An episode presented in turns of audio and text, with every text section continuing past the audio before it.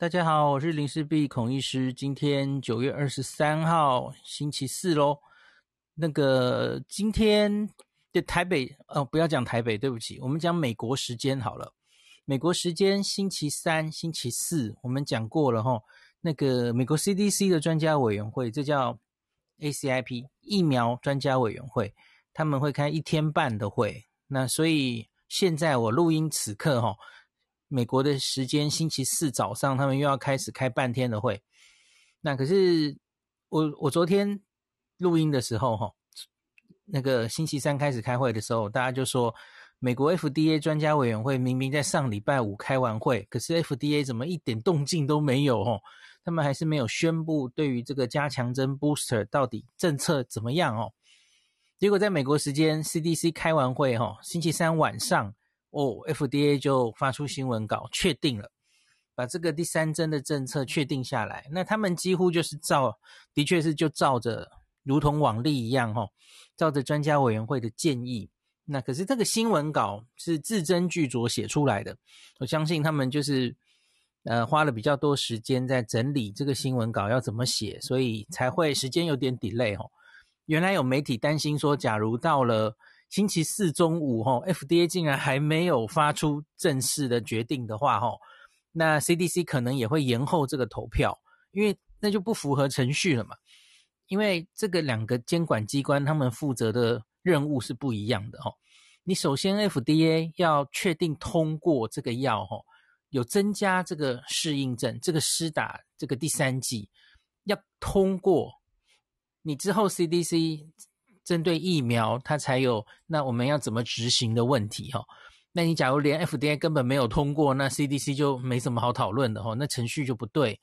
那果然他就时间抓得紧紧的哈，很紧凑。星期三晚上那就公布了。那我我今天这一集就把这一个 FDA 的新闻稿跟大家翻译一下。好，FDA 是终于在星期三晚间。确认了，依照上周五 FDA 召开的专家咨询委员会的建议，更新了 BNT 疫苗的 EUA。BNT 疫苗目前十六岁以下还是用 EUA 的形式啦，吼，不是正式上市批准。那它现在多增加了一个 EUA 的紧急使用的一个剂型剂量，就是在施打两剂完成后，那至少六个月。六个月以上，那在特定族群可以多给予一剂加强针 booster。那包括以下三类人：第一类就是六十五岁以上的长者；第二类是十八到六十四，那可是万一得病有高重症高风险者哦。那比方说糖尿病，比方说肥胖等等哦。而这里其实还没有确实定出来，我相信这就是 CDC 接下来。CDC 的 ACIP 专那个疫苗专家委员会要定出来的哈，那第三个是你所在的机构或是职业哈，那这个职业上有较高染疫风险者，那当然最明显的例子就是医护人员，医护人员自己得病未必会是重症，那可是你假如得到，你会传染给你照顾的病人，所以这当然是蛮严重的哦。所以以这以上说的三类人，那美国是建议都可以打加强针，增加他们的防护力哦。那 FDA 的代理局长哈 Janet w o o k a k 他在声明中表示哈，在考虑现有的所有科学证据，还有专家委员会的详细讨论，当然也包括外部专家的一些意见之后，FDA 修改了 BNT 疫苗的 EUA。让部分人群可以施打加强针，但他这里有把刚刚说的这个职业风险的人详细的列出一些例子，包括了医护人员、老师、那日托人员 （daycare） 了哈，那还有卖场工作人员、那收容中心、还有监狱或是其他人员，就包括这一些。假如在那个里面发生群突发的话，都容易造成。呃，蛮大的群聚感染的地那个场所哈的这些人员也都可以打加强针。那这个 Janet 有继续讲哈，他说这一个新冠疫情是不断在变动的，所以关于疫苗的安全性跟有效性的资讯是每天都在更新的。当我们 FDA 有了更多资讯之后，会继续做评估，并让大众知晓。这是一直以来他们针对这次疫情对新冠疫苗的任何决策都是秉持这样的态度了哈。好，那回头看起来，这个 BNT 疫苗哈，它是在八月二十五号送出它的加强针的申请。那现在才九月二十二了哈。那 FDA 在九月十七号召开他公开的专家委员会。那其中有很多报告内容嘛，开了八小时的会，包括了 BN 辉瑞，应该不是不是 BNT，是辉瑞，辉瑞来呈现了他们的这个第三针的资料。那 FDA 也审查过，而而报告他们对这个临床试验资料的分析。那一般大众也有机会表达意见。那此外，他们还邀请了外部专家，吼，像是以色列、英国的专家。来报告他们国家看到的这个疫情的状态，还有 CDC 的专家也有与会。那以上就是参考各方吼，国内外对于不管是加强针、那新冠病毒流行病学，还有真实世界保护力等等资料吼，主要就是看这些诶，经过时间之后，呃，这个疫苗。的保护力似乎有所下降的这些数据啦，来决定这个加强针到底值不值得施打？那是在哪一群人值得施打？就是类似这些资料哈。那我前一次有跟大家提到的哈，FDA 的生物制品评估与研究中心的主任 Peter Marks，就是在那个专家会议里面 前面跟最后都有发言的那位哦。那他表示很感谢所有专家的。宝贵意见。那 FDA 自己也对于厂商所送交的资料做了内部非常完整的审查，才达成今天的决定。那他们会继续审查送交 FDA 关于所有 booster 加强针的资料，以证据来做出后续的决定。这其实是留一个伏笔嘛，吼，其实跟刚刚那位讲的其实也一样。就是这些资料可能会越来越多，所以有可能这个政策还是会改变的哦。那如同我前几天跟大家分享的，Dr. Fauci 他就说，这不是 the end of the story 哦，故事还没有结束啊，这这很可能会继续有越来越多资料。那目前的科学证据只能做这样的决定，可是也许在几周、几天甚至几。几周甚至几天之后，搞不好情况就变化了，也不一定哈。这是有这种可能的哈。那 FDA 也列出来了此次支持他们做这样子的加强针的一些证据，总共有四个哈。第一个，他们参考了原本三期临床试验中那个部分次族群的资料。那还有，我刚刚提到了，不管是美国、英国跟以色列后续在真实世界施打的保护力的资料哦，主要资料当然都是呈现那个疫苗的，呃，对有症状的保护力有点在下降，然后对重症的保护力哈，一般来说对多半的人来说维持的还不错了哈，主要是这样子，所以他才会支持说，哎，目前不需要所有的人都去打这个第三针。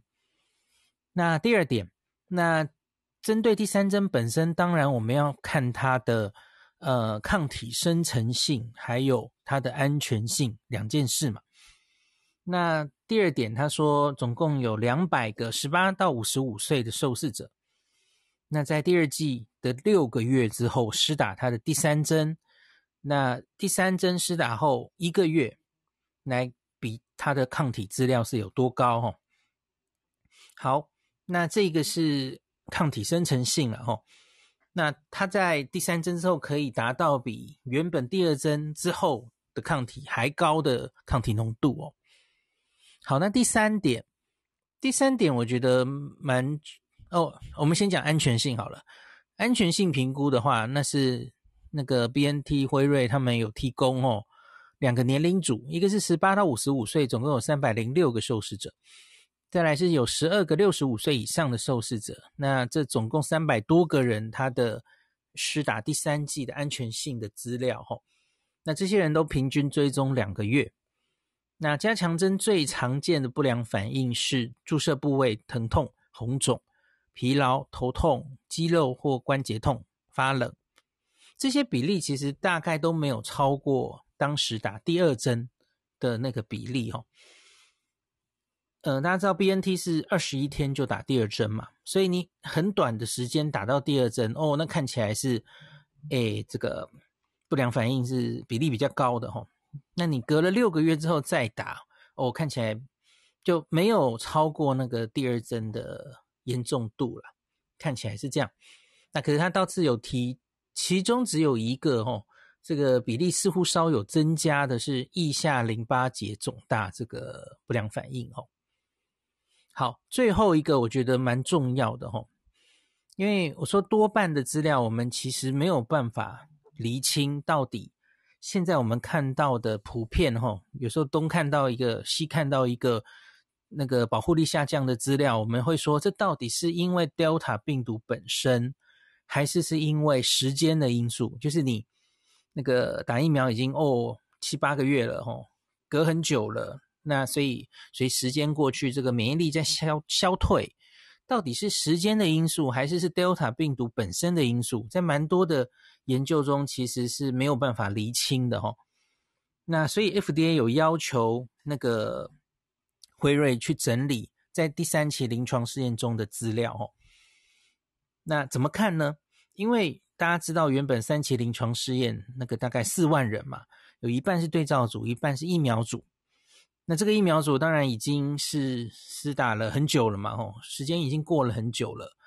那可是，在追踪大概六个月的时候，吼，那个追踪第二季打完六个月的时间之后，原本的对照组其实，在临床试验的设计里，吼，也让他们都可以去打疫苗，因为这个比较人道嘛，这比较符合医学伦理。你不不可能说名义上我们这个整个临床试验，哦，要追踪两年，追踪长期，哦。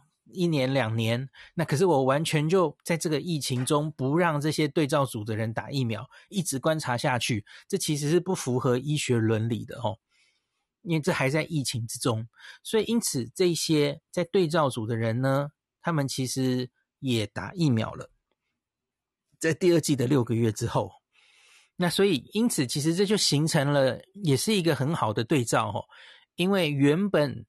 疫苗组的人当然就是已经早就超过六个月了嘛，吼，可能到诶，这是多久了？因为大家想想，去年十一月是他们已经打完第二季，而且至少追踪两个月，所以你看这群人其实算一算，你就知道他已经打了很久了，吼。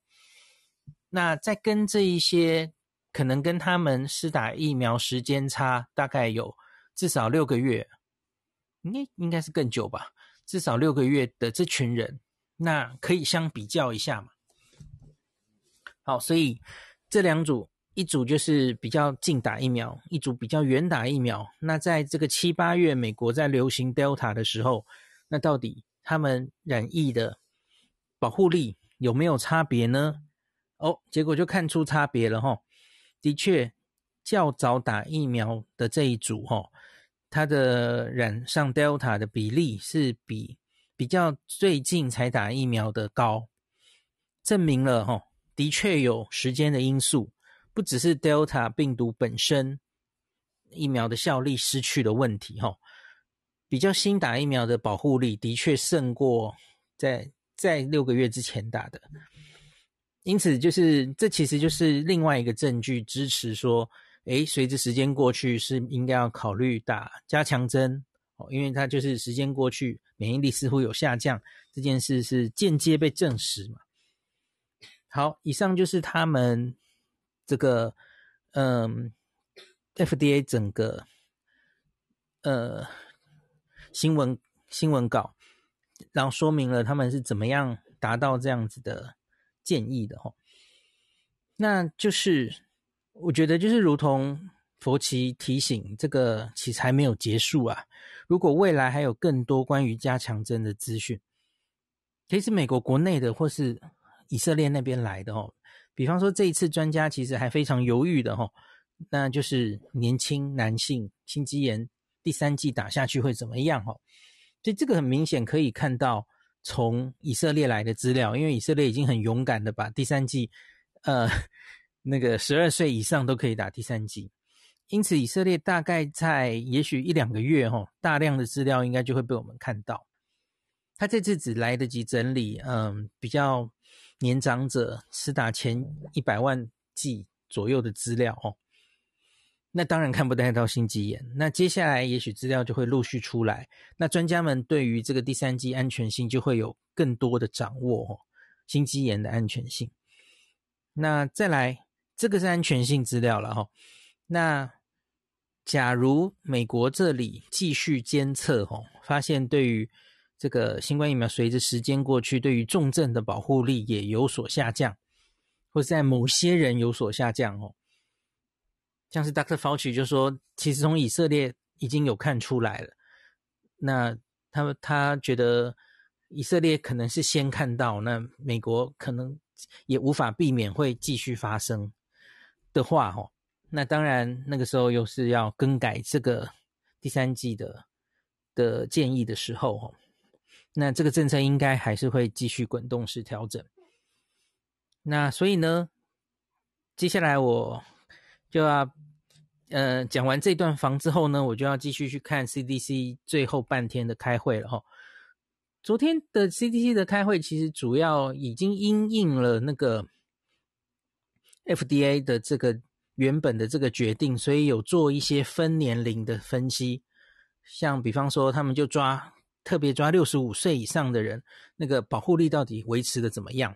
对重症的保护力，对一般感染的保护力，还有对于像是在长照机构的住民，然后对医护人员到底保护力下降是怎么样？因为美国 FDA 就是分成三三种族群嘛，当然还有对一般人哦，那所以已经是非常细部在。讨论到底要对哪一些职业、哪一些年龄的人，那当然还要考虑慢性病哦，十八到六十五岁，可是有哪一些慢性病的人会不会他的呃保护力也是下降的比较明显的哦？那这是 CDC 的疫苗专家委员会要决定的事情。好，所以大概在经过半天的开会哦，美国 CDC 应该就会做出比较细的。决定了哈，这次美国的加强针计划要怎么执行？那另外我们不要忘记了，现在讨论了半天哈，其实都只是局限在 BNT 疫苗，可是还有另外两个疫苗哎，还有莫德纳，还有 Johnson Johnson。那虽然 Johnson Johnson 人打的比较少了哈，莫德纳打人也蛮多的哈。那莫德纳的疫苗，那个我其实之前有一集已经大跟大家大概讲过了。就是他们其实做的比较细腻吼，不像 BNT，其实就是诶同样剂型，一模一样的剂量吼，啊，他就打下去就三针。那可是莫德纳比较复杂嘛，大家记得吗？他们选择了三种第三剂的施打方式哦。那一个是做半剂量，原本的疫苗做半剂量，再来是他们有去做次世代疫苗，他们是针对了大家原本这个几个月前闻之色变的。嗯，南非变种病毒贝塔，因为它是免疫逃脱最严重的一支病毒嘛，所以它经针对贝塔做了新的次世代疫苗哦，那也是用半剂量来打打看。那还有一种就是 mix，这个把这两种疫苗都放在一起，他们也做了临床试验哦，可这个好像还没有公布。结果，所以我不是很确定他们这个结果是送是不是送 FDA 了哦。所以莫德纳疫苗其实比较复杂一点哦。那英国的话，大家记不记得？英国其实他们是规定第三剂还是以 BNT 为主，然后半剂量的莫德纳可以是替代哈，alternative。比如这个大概是英国自己做的临床试验，不是美国这边做的哈。那是他另外做的不不一样的。那叶医师常说那是英国自己那个叫什么 COVID Boost Study 吧？哈，我也还在等他发表。就是他们特别去做了第三针，各式各样的花式组合，然后决定呃，以还是以 BNT 疫苗看起来效果抗体生成最好，然后不良反应好像也比较好。那所以我觉得英国那边的资料，假如后续再出来，当然美国这边也可以，或是全世界啦吼，考虑再打第三剂的国家，当然都可以参考吼。怎么还不赶快发表？好，OK。那强生强生其实最近已经发表了哦，前天吧，叶斌有有在他的那个公众号有详细整理哦，我有在群组里贴给大家看，他那个其实比较复杂哦，因为。是这样的，那个 Johnson Johnson 他原本是做只施打一剂而已，那然后他就去用这个资料哈，去申请了他的 EUA 就开始上市了，呃，就是紧急使用授权。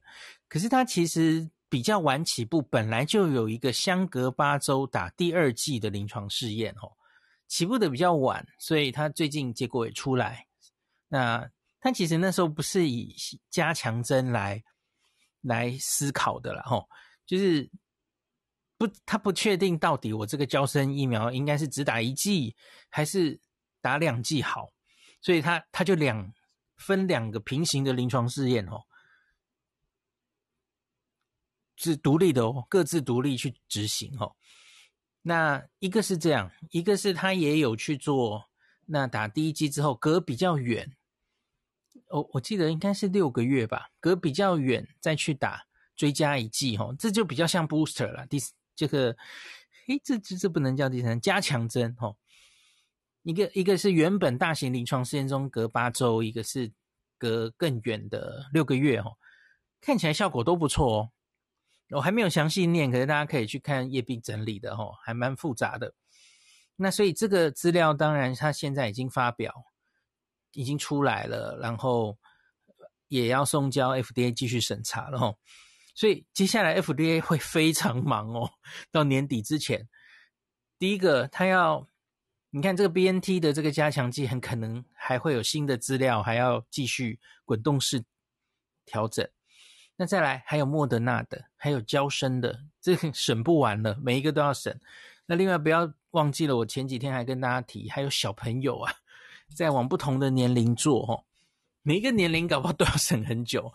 到小学生吼，那个五到十一岁，然后二到五岁，然后六个月到两岁，哇，想起来就头皮发麻。BNT 自己都要这样审，然后莫德纳应该有往下做。那所以真的有的审了，这每一个日审不是说审就审了哦，每一个临床试验那个可能都是几千页的资料，FDA 都要花非常多时间去整理。那所以真的是大工程。那因此我觉得接下来还会蛮热闹的哦，因为有太多东西要审。呃，然后假如他们过了吼，那全世界搞不好就要伤脑筋了。诶，那我们是不是要往小小？往儿童打，往往更小的幼儿打，那是不是要如同美国跟英国，在哪一些族群打第三针？哦，这其实还有非常多讨论的话题。那所以，哎，今天就讲到这吧。